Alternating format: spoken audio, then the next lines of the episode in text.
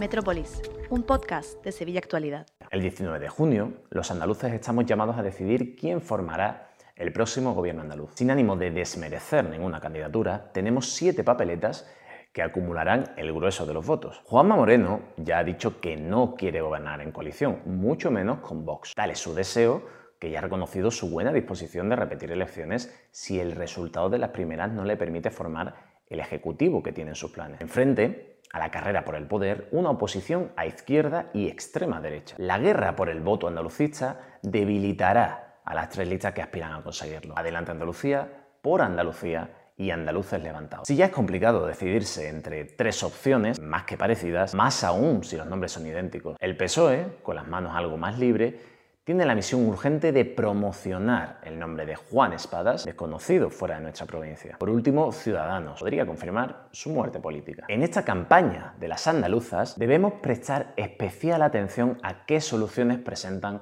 los distintos partidos a las tareas que nuestra metrópolis tiene pendientes. Sevilla no ha solucionado grandes problemas que año a año obstaculizan nuestro crecimiento como urbe. El ayuntamiento ha apostado por un tranvibús a Sevilla Este, en lugar por la línea 2 de metro, que no podemos esperar 10 años a incorporar otra línea de subterráneo. O los túneles de la C40. Otro asunto para el que esperamos medidas es precisamente para nuestro editorial de la pasada semana, la pobreza en nuestros barrios. Necesitamos un plan para que no se queden atrás, también para la sanidad, porque si bien debemos reconocer el acierto de darle una nueva vida al hospital militar, la atención primaria sigue siendo caótica, hasta tres semanas de espera para una simple cita médica. Y eso no es sanidad de calidad. Sevilla tiene muchos deberes pendientes con los que todo aspirando a ocupar San Telmo debería comprometerse. Arranca la campaña.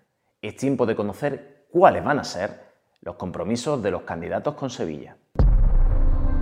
Más en nuestra web sevillaactualidad.com.